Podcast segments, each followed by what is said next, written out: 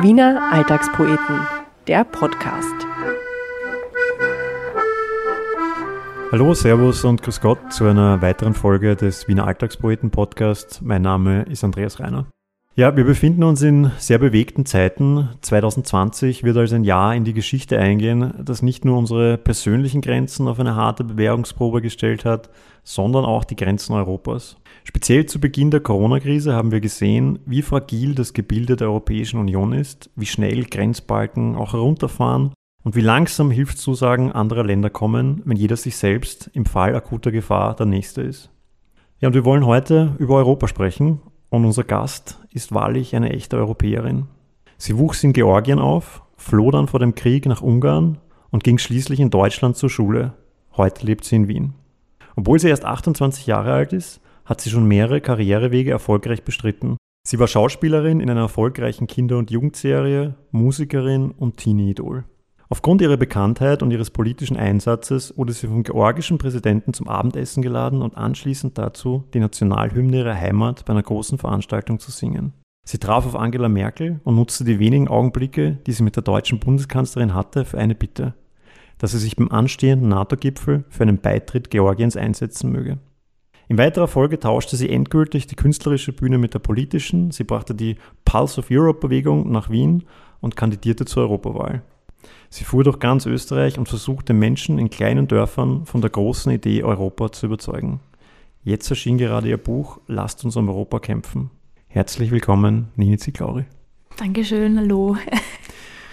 Nini, ähm, ich habe es ja äh, in der Einleitung gesagt, das sind ja jetzt gerade wirklich sehr bewegte Tage, in denen sich die Welt befindet und vor allem auch Wien und Österreich. Thema Terroranschlag, Coronavirus, US-Präsidentschaft war auch gerade letzte Woche. Wie geht es dir in diesen Tagen? Mm, hin und her gerissen. Dieses Jahr hat es in sich. Aber ich versuche so viel Optimismus wie möglich an den Tag zu legen und da mit einer positiven Einstellung durch die Welt zu gehen. Dann musste ich mich entscheiden, welche Rolle ich weiterhin spielen wollte. Die des Teenie-Idols oder die der Kämpferin für ein geeintes Europa, schreibst du in deinem Buch. Warum hast du dich für Zweiteres entschieden? Weil es nicht anders ging. Also es ging ja eigentlich oder geht immer noch ums Überleben von Georgierinnen und Georgiern, um Europäerinnen und Europäern eigentlich. Und ich hatte es in der Hand in 2008, so wie jetzt, ähm, ob man sich äh, für etwas einsetzt, was eher dem Allgemeinwohl gut zugutekommt und sich ähm, um andere kümmert und ähm, dem sein Leben widmet oder ob man nur auf sich schaut und sagt, es ist mir egal, wie es anderen geht ich habe einfach dieses Potenzial gesehen und diese Möglichkeit gesehen, ähm, etwas tatsächlich bewirken zu können und habe es dann auch einfach gemacht. Und ich glaube, das können wirklich auch alle machen so. Wobei man auch mit, mit Kunst äh, kann man ja auch äh, Leuten helfen, oder? Also das ist ja, man muss ja nicht Politiker werden, um, um Leuten zu helfen, oder? Also ich glaube, du hast ja mit deiner Schauspielerei und mit deiner Musik ja auch viel, viele Leute erreicht, oder? Das stimmt. Ähm, es ist aber viel entscheidender und wichtiger ähm, mit zu den Entscheidungsträgerinnen zu kommen, also die tatsächlich dann wirklich an den Hebeln sitzen und was bewirken können, weil ähm, da kann man noch so viel Aufmerksamkeit auf sich ziehen und Demos veranstalten, aber damit sich wirklich was ändert, muss man dorthin. Das war auch einer der Gründe, warum ich für die EU-Wahl kandidiert habe. Aber dann habe ich doch wieder einen Schritt zurück gemacht, weil das Thema Europa, ähm, die europäische Idee und äh, das, dieses Stärken des europäischen Bewusstseins ein überparteiliches Thema ist und dass da es ganz wichtig ist, da in diesem zivilgesellschaftlichen Bereich zu sein. Und ich denke, dass man zuerst diese Basisarbeit machen muss innerhalb Europas, um die Bürgerinnen und Bürger quasi darauf vorzubereiten, auf diese Neubegründung Europas in den nächsten Jahren. Darauf du, kommen wir hoffentlich gleich zu sprechen. Ja, das muss ich dich jetzt natürlich gleich fragen. Also du glaubst, dass Europa neu begründet werden wird? Ich denke, dass wir das in dem Zustand, wie es jetzt ist, ähm, die globalen Herausforderungen nicht lösen können, weil Europa einfach schlicht und einfach momentan nicht in der Lage ist, schnelle und effektive Entscheidungen zu treffen, sei es jetzt ähm, außenpolitische Entscheidungen, sei es, ähm, wie man ähm, global wahrgenommen wird, auch ähm, neben den anderen Mächten auf der Welt. Also da wird die EU nicht wirklich ernst genommen, weil wir uns immer im Klein-Klein verlieren und uns streiten und eigentlich nicht mal wirklich eine politische Stellung beziehen können. Ich meine, sei es jetzt auch im ähm, Armenien-Aserbaidschan-Konflikt, also irgendwie, was macht Europa? Wofür steht Europa? Was macht es eigentlich global aus? Und ähm, wir kommen nicht drum herum, in den nächsten zwei Jahren da in uns zu gehen und uns zu fragen, welche Reform wünschen wir uns? In welche Richtung wollen wir gehen? Wollen wir mehr Europa? Wollen wir doch wieder zurück in die Nationalstaaten? Und es wird äh, dieser Tag kommen, an dem wir da entscheiden müssen. Die Ursula von der Leyen hat ja im Dezember letzten Jahres die Konferenz zur Zukunft Europas ja ins Rollen gebracht. Das ähm, sollte eigentlich noch vor der Corona-Krise ähm, war die Idee, dass wir quasi zweimal halbjährlich uns in Brüssel treffen, dass die Zivilgesellschaft auch mit ein Teil davon ist, dass wir über politische Entscheidungen mitbestimmen und am Ende eine Resolution rauskommt. Also äh, quasi, welche Reformen sind denn jetzt gerade notwendig, um in den nächsten Jahren wirklich voranzukommen?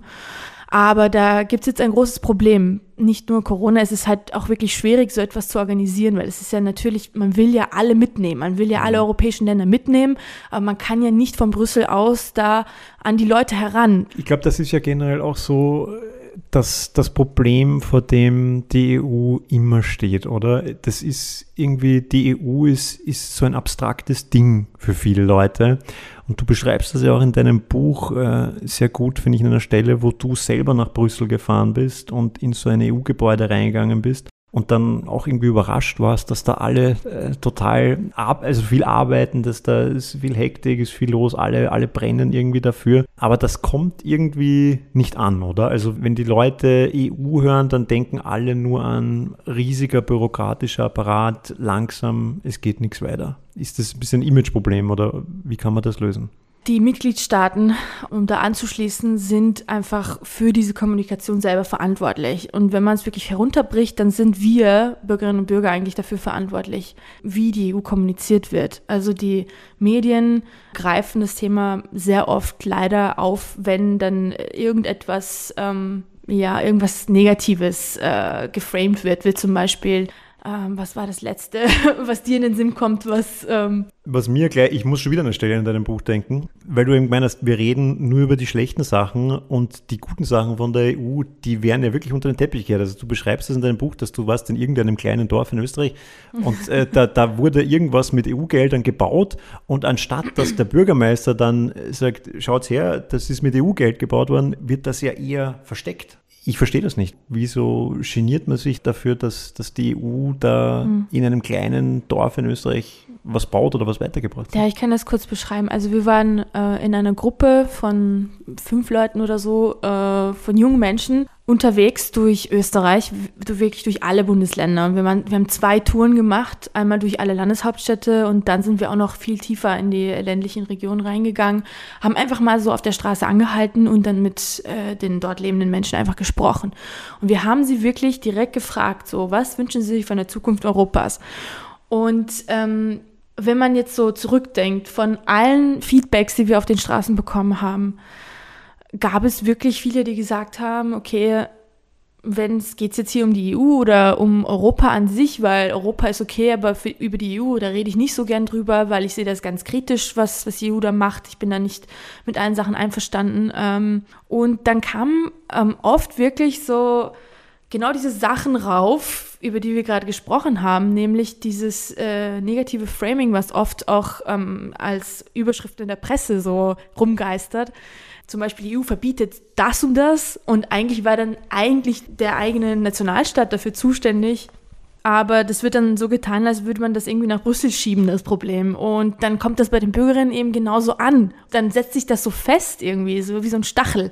Und das ist dann ganz schwierig, darüber zu reden, auch für die Leute. Man muss wirklich sehr sensibel rangehen an die Sachen. Und man hat gesehen, dass viele Sachen in den Gegenden, wo diese Leute ge äh, gelebt haben, auch von EU-Geldern einfach äh, lebt. Ja, also so, ähm, seien es jetzt geschaffene Arbeitsplätze, die durch EU-Investitionen dort ähm, gesichert worden sind oder sei es ähm, Radwege, sei es Schulen, Hochschulen, ähm, whatever. Also es gibt so viele Sachen. Ich will jetzt keine ähm, expliziten Namen nennen, ja, ja. aber ähm, und es ist ja auch kein rein österreichisches Problem. Also es ist ja auch, äh, ich finde es ja auch äh, total absurd, wenn du in andere Länder schaust.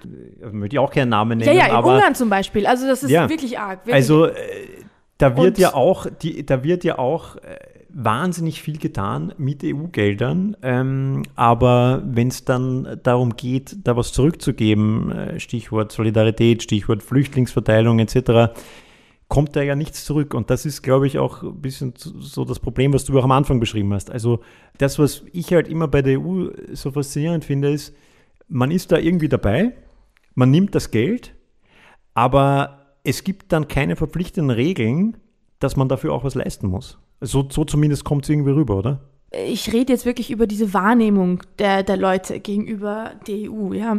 Wenn in den Regionen zum Beispiel diese vielen vielfältigen Projekte, die dank der EU dort stehen und das Leben ermöglichen, nicht erwähnt werden und auch nicht so gekennzeichnet werden, dass es den Leuten auffällt und sie sagen können, oh wow, okay, das hat uns was genützt, ähm, dann entsteht da wirklich so ein Gefühl, okay, wozu brauchen wir das überhaupt, ja? Weil diese äh, Wörter wie Frieden, Rechtsstaatlichkeit, Freiheit, Solidarität sind nicht wirklich greifbar, glaube ich. Also so das ist zumindest meine Wahrnehmung, ja. In den, in den Städten ähm, hat man auch einen anderen Blickwinkel drauf, finde ich, ähm, weil äh, das internationaler ist und, und viele Europäerinnen und Europäer auch dort leben.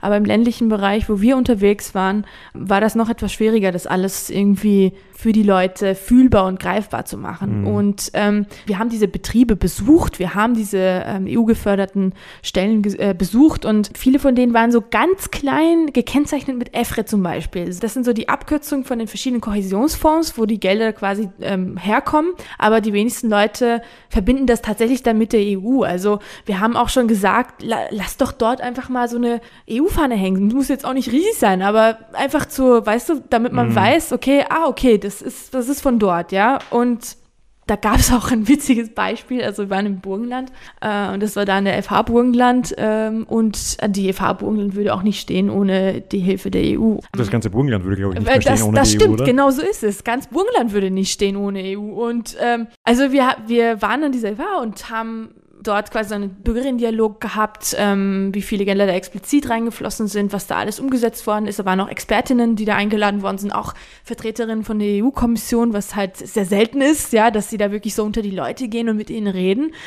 Und vorne hing wirklich so eine Fahne von Burgenland, Österreich, dann nochmal irgendwie Werbung für irgendwas, aber nicht, also keine von denen war eine EU-Fahne. Ich habe mir gedacht, gerade dort, mhm. ja, gerade dort, wo auch ähm, Europa auch so in den Studien auch so angeboten wird und das auch ein, ein großes Thema ist und dann auch noch, dass es einfach dort steht wegen Förderung, müsste doch wirklich eine große EU-Fahne da hängen, gell?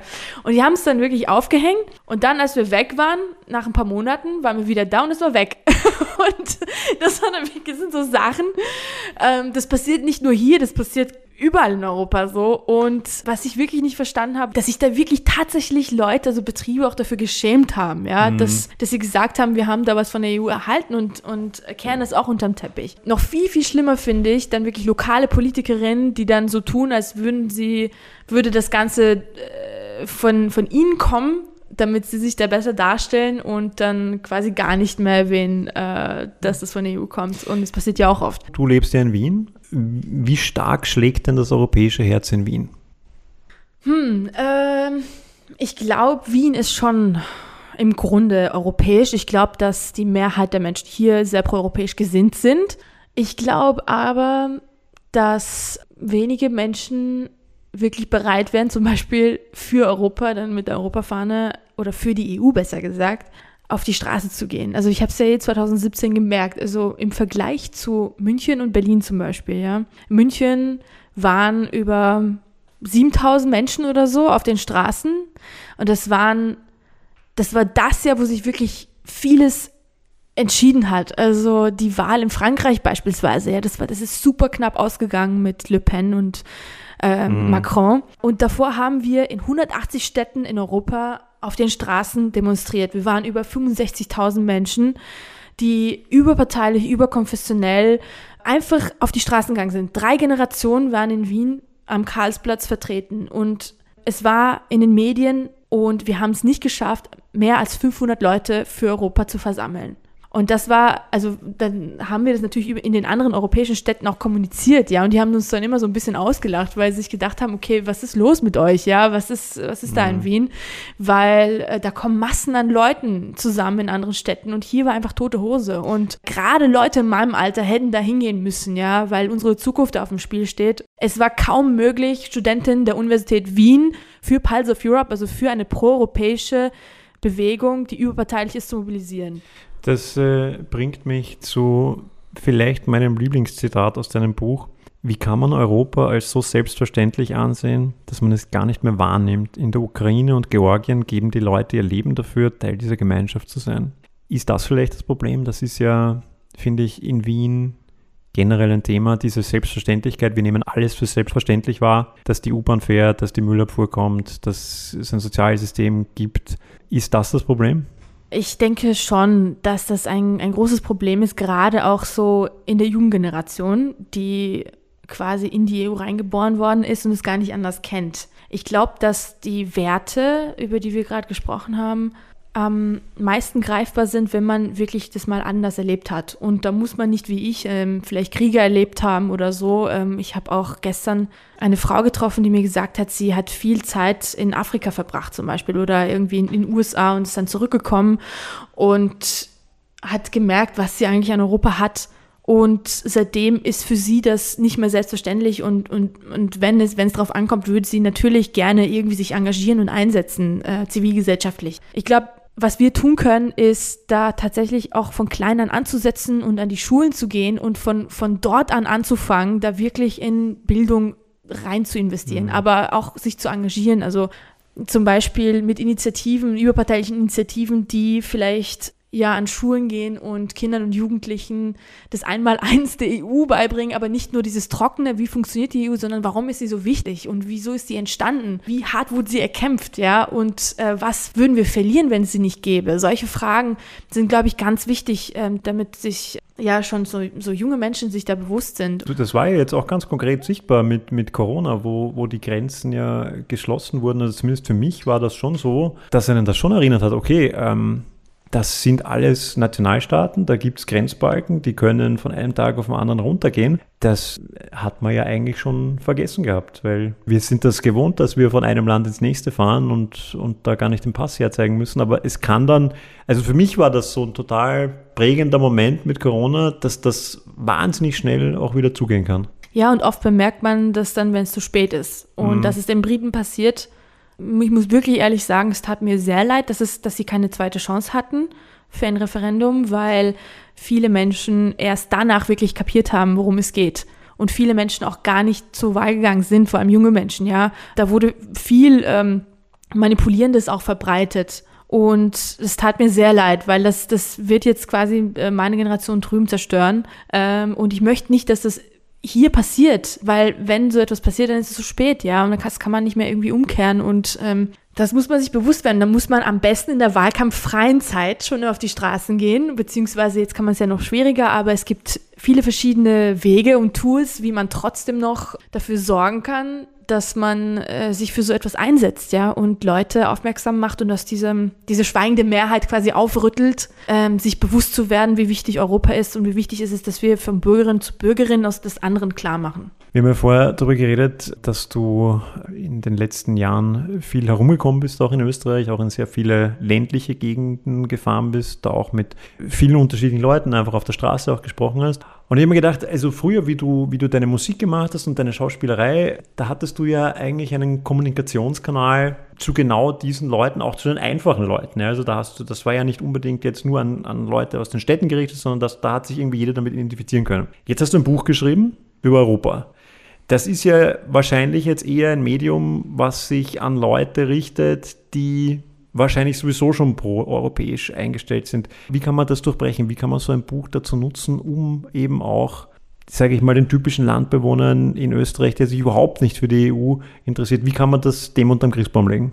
Also einmal ähm, habe ich natürlich auch meine äh, Fangemeinde noch von Schloss Einstein-Zeiten und Wille Kalle-Zeiten, ähm, die, glaube ich, sehr vielfältig ist und noch auch im, sehr jung ist und immer ein bisschen wächst so, weil die Serie so eine Kultserie geworden ist, auch in Deutschland. Und ich wollte natürlich auch so ein bisschen auch diese Stellung aus, ausnutzen, um, um da an Orte vorzudringen, wo man sonst vielleicht als Politiker nicht hinkommt. Und so meine, mein Buch quasi unter, unter den jungen Menschen zu bringen, die normalerweise sonst halt quasi so eine Serie geschaut hätten von mir oder einen Film. Und das zweite ist, das Buch ist ja quasi eine Gebrauchsanleitung. Es ist, hat einen, einen Rettungsplan in sich und stellt konkrete Projekte vor, Initiativen vor, mit denen man tatsächlich was anfangen kann und wo man wirklich jetzt gleich quasi die Ärmel hochkrempeln kann und loslegen kann. Und ähm, einen davon sind die Hausparlamente zum Beispiel. Das sind wie der Name schon sagt, also häuslichere Parlamente, mhm. wo einfach Menschen in kleinen Gruppen, beziehungsweise vielleicht so wirklich in familiären Gruppen, äh, maximal mit Freunden zusammenkommen. Vier bis acht Personen und ein, sich quasi über homeparlaments.eu anmelden. Da kriegt man dann quasi so eine, einen Bogen und eine Anleitung mit Fragen und dann einfach diesen Bogen mal durchgeht und durchdiskutiert. Und es dauert so maximal vielleicht ein, zwei Stunden. Und das sind Fragen über die EU oder um was, um was geht es da? Genau, es sind derzeit spezifische Fragen. Also es gibt immer so Mottos. Mhm. Ähm, dieses Mal ist es europäische Solidarität und das ist, ähm, es sind drei Themenbereiche, die quasi gerade im Moment in, in diesen Bögen drin sind. Und ähm, diese Diskussionsfragen werden dann quasi notiert, ausgewertet. Ähm, man, man, muss sie quasi zurückschicken dann auch am Ende. Aber es ist alles wirklich einfach. Es hört sich jetzt vielleicht ein bisschen schwierig an, aber es ist wirklich, wirklich einfach durchzuführen. Das Besondere daran ist, dass man wirklich im direkten Kontakt mit den politischen Entscheidungsträgerinnen auf EU-Ebene steht. Sie dann wirklich auch Feedback geben am Ende wir haben Kooperationspartnerinnen vom Bundestag bis ins Europäische Parlament. Die von der Leyen hat, ist die Schirmherrin. Und ja, finde ich großartig, weil das wirklich so etwas zivilgesellschaftliches ist und mm. so ein bisschen diese Bürgerinnenpartizipation stärkt, mm. von der wir immer äh, reden. Ich glaube, das ist ein super Tool, so in dieser Zeit von Küchentisch aus mitzubestimmen, in welche Richtung Europa geht in den letzten Tagen und ja auch schon in den letzten Monaten und Jahren äh, hat man dich immer wieder im Fernsehen gesehen, bei Diskussionsrunden zum Thema Europa. Und das ist ja immer sehr interessant, weil da sitzen dann so die, die weisen alten Herren und die Nini Ziclauri. Und du schreibst das ja auch selber in deinem Buch. Als Vertreterin der Leidenschaft hatte ich eindeutig den Pater Naiven, schreibst du über dich selber. Wie ist das, wenn man jetzt als die junge, glühende Europäerin neben jemandem sitzt, der vielleicht Politiker von einer Partei ist, die komplett das gegenteilige Programm fährt? Ich habe gar nicht gezählt, wie viele Diskussionen es allein letztes Jahr waren, aber ich bin schon mittlerweile gewohnt. Ich glaube, die heftigste Diskussion, die ich wirklich hatte bisher, war mit Ewald Stadler. Ähm, da gibt es dieses Foto, oder? Ja, ja, da gibt es ja, dieses berühmte Foto. Ja.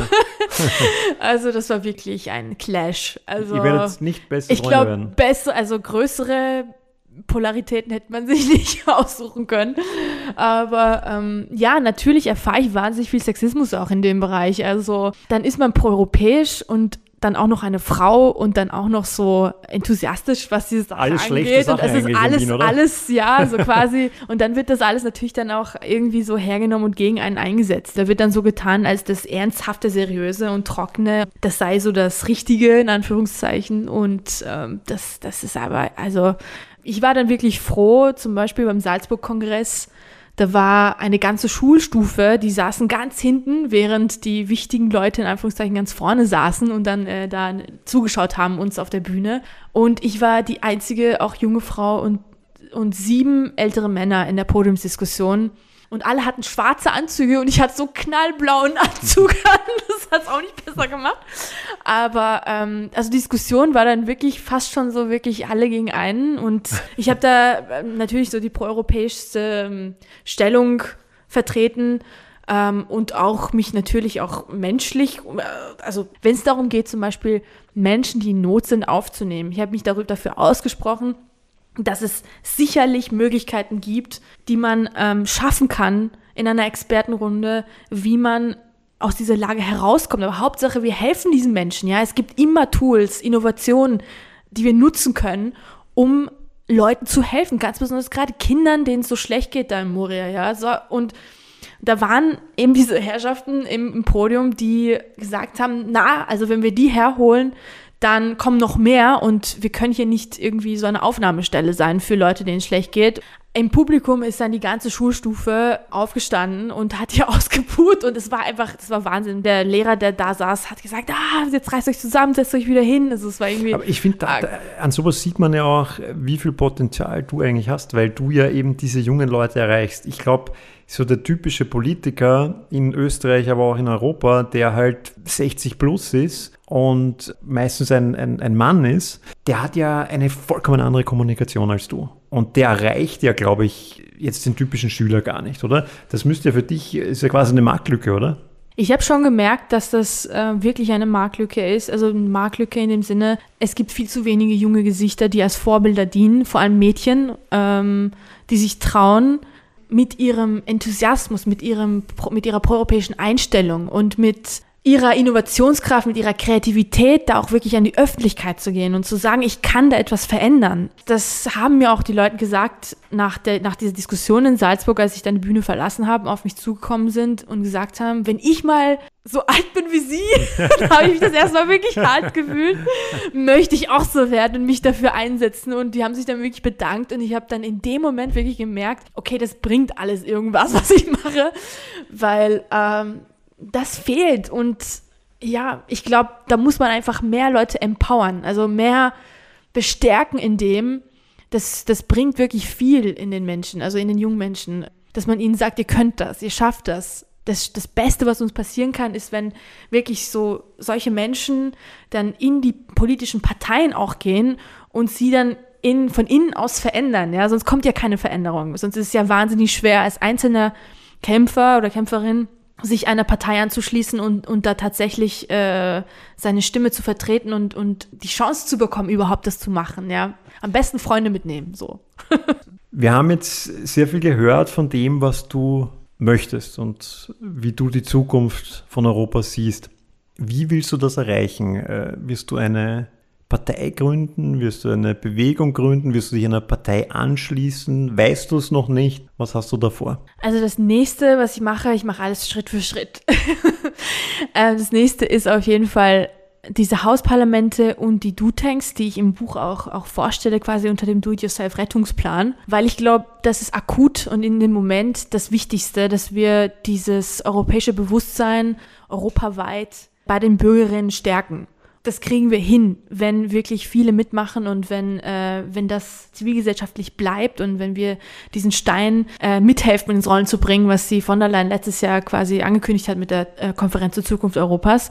So in der Zukunft mal schauen. Oder, oder, ich möchte, ja. also was ist mein Ziel? Mein Ziel ist es auf jeden Fall, dass wir eines Tages zu diesem Punkt kommen, in dem die Mitgliedstaaten die Neubegründung Europas akzeptieren bzw. ratifizieren und wir zu einer neuen EU kommen, mit einem neuen Vertrag, das in der Lage ist, handlungsfähig zu sein. Und damit auch Georgien in der Lage ist, eine Zukunft zu haben und sich eine Zukunft zu sichern. Ähm, weil ohne, ohne Europa kann ich meine Heimat auch quasi äh, abschminken, äh, weil wir haben wirklich keine andere Wahl und das ist für mich auch natürlich eine persönliche Sache, für die ich kämpfe. Ich denke mir, viele Leute würden sagen, ja, das ist doch super. Und den Georgiern, ja, denen helfen auch, sind nette Leute, die kochen gut, das ist ein schönes Land.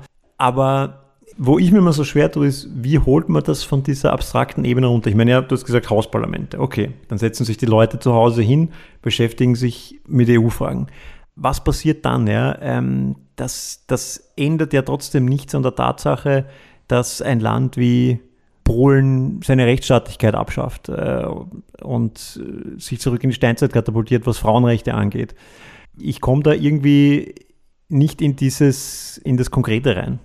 Ich glaube, wir können momentan äh, nicht, nichts anderes machen, als diese Grassroot-Initiativen, die proeuropäisch sind, zu bestärken und uns anzuschließen und, und da damit an vielen verschiedenen Orten mit vielen verschiedenen Menschen eine Veränderung dann herbeizuführen Ich glaube, dass diese Bewegung Pulse of Europe auf jeden Fall überparteilich bleiben muss. Ich glaube, dass es ganz wichtig ist für Europa, dass das überparteilich behandelt wird, damit wir wirklich alle Menschen an einen Tisch bekommen, weil es ein viel zu wichtiges Thema ist, dass das von einer Partei, ich weiß nicht, zerfleischt wird. Und ich glaube, dass solche Bewegungen wie Pulse of Europe, es gibt auch viele verschiedene andere Initiativen, ja, wo man mitmachen kann. Aber wenn sich das vergrößert und wenn da immer mehr Leute in, an verschiedenen Orten mitmachen, durch kleinere Projekte oder größere Projekte, dann kommen wir zu diesem Punkt, in dem wir vielleicht eines Tages bereit sind, wenn es dann darauf ankommt, ja, für solche Reformen zu stimmen. Weil ich glaube, momentan sind es wir nicht, wenn momentan eine Umfrage kommen würde in verschiedenen Mitgliedsländern, hätte ich Angst davor, äh, was die Bürgerinnen und Bürger sagen, weil ich glaube, viele noch nicht wirklich aufgeklärt genug sind und an dem Punkt sind, um das zu verstehen, wie wichtig das ist und warum das notwendig ist das ist quasi diese Basisarbeit, von der ich rede. Das ist ähm, vielleicht ein bisschen schwer zu fassen so und es vielleicht ist, auch so groß. Es ist so groß, ja. dass es ist so eine monumentale Aufgabe. Du müsstest ja wirklich wahrscheinlich in jedes Dorf Europas fahren und dort von Tür zu Tür gehen und mit jedem Dorfbewohner eine halbe Stunde darüber reden, warum Europa so wichtig ist. Also ich versuche mit dem ähm, mit der Initiative Du Tanks, was ich äh, noch gar nicht, gar nicht richtig erläutert habe, das sind quasi wirklich so kreative Werkstätte, europäische Initiativen bzw. europäische Projekte, die ehrenamtliche Menschen, Mitarbeiterinnen ähm, an verschiedenen Orten durchführen in Europa, wo wir sonst nicht hinkommen würden. Also wir können ja auch in dieser Corona-Krise nicht wirklich herumfahren und mit den Leuten direkt von Angesicht zu Angesicht reden. Aber es gibt diese Möglichkeit, neben den Hausparlamenten, wo man sich ja politisch engagieren kann und mitbestimmen kann im Gesetzgebungsprozess, nebenbei die Möglichkeit, diese kreative Ader frei in Lauf zu lassen. Also für, ich habe Menschen erlebt, die gesagt haben, ich hätte eine Idee, wenn wir zum Beispiel beim Christkindlmarkt ein, einen Stand aufmachen mit Glühen für Europa. Dort einfach Glühwein oder und Punsch ähm, verteilen und vielleicht das Geld für gute Zwecke spenden, aber dann dort das einfach durch diese Sichtbarkeit, dass das ein Europaständchen ist, einfach auch das den Leuten ins Bewusstsein rufen, diese Thematik und uns dort vielleicht an den Tischen mit den Leuten einfach unterhalten und diese, und in diese Diskussion kommen. Ich glaube wirklich daran, dass wenn, wenn solche kleineren Sachen, ja, an, an vielen verschiedenen Orten passieren, sei es jetzt in ländlichen Gebieten, sei es in Städten, dass wir dadurch einfach dieses Bewusstsein viel größer machen und, und es vielleicht dadurch schaffen, ja. Und ich möchte einfach die Möglichkeit schaffen, dass es das gibt und dass davon Menschen erfahren und ähm, darin bestärken, dass sie es machen. Und das ist mein Job bei Pass of Europe derzeit. Ich bin da als Betreuerin, als Mithelferin bei den Projekten, wie auch immer. Also Leute können sich auch gerne bei mir melden, wenn irgendwas ist. Ähm, ich helfe immer gerne mit und ähm, da können wir auch lokale oder europaweite Projekte machen. Ich will da einfach gerne meine Zeit darin investieren und ähm, ja, das Buch ist, glaube ich, auch einer der Tools so. Das hört sich ein bisschen so an, als würde jedes europäische Dorf eine Nini Ziklauri brauchen. ich würde wirklich gerne überall sein. Hast du noch ein Privatleben oder hast du das aufgegeben? Ach, es lässt sich alles vereinbaren. Ich glaube, es ist alles eine Sache der Organisation und ich bin ein sehr organisierter Mensch. Das habe ich meiner Oma zu verdanken, die mir sehr viel Disziplin ähm, beigebracht hat. Aber Nur heute ist schwierig, weil du dein Handy ja zerstört hast. Leider. Ja, heute, Freitag der 13., das musste ja. halt passieren. Ja. Aber naja, wie gesagt, ich bin da eigentlich optimistisch und ähm, ich glaube, es ist ganz wichtig, dass wir diesen Optimismus auch einfach verbreiten wir erreichen nicht viel mit Pessimismus und Zynismus an diesen Tagen. Ganz besonders dieses Jahr kann halt wirklich viel mehr positive Energie gebrauchen. Und wir müssen einfach durch diese Zeit kommen. Und das können wir nur gemeinsam, wenn wir in einem Strang ziehen und gemeinschaftlich. Und ähm, wir schaffen das. Ich glaube, ähm, damit können wir diese äh, Folge auch gut beenden. Liebe Nini, vielen Dank äh, fürs Kommen und für das, was du tust. Ich glaube, es ist wirklich sehr wichtig. Wir werden schauen, was aus Europa wird äh, unter deiner Anführerschaft. Macht es gut, liebe Leute. Bleibt sicher. Bis bald. Servus, Baba. Bleibt gesund. Danke fürs Einladen.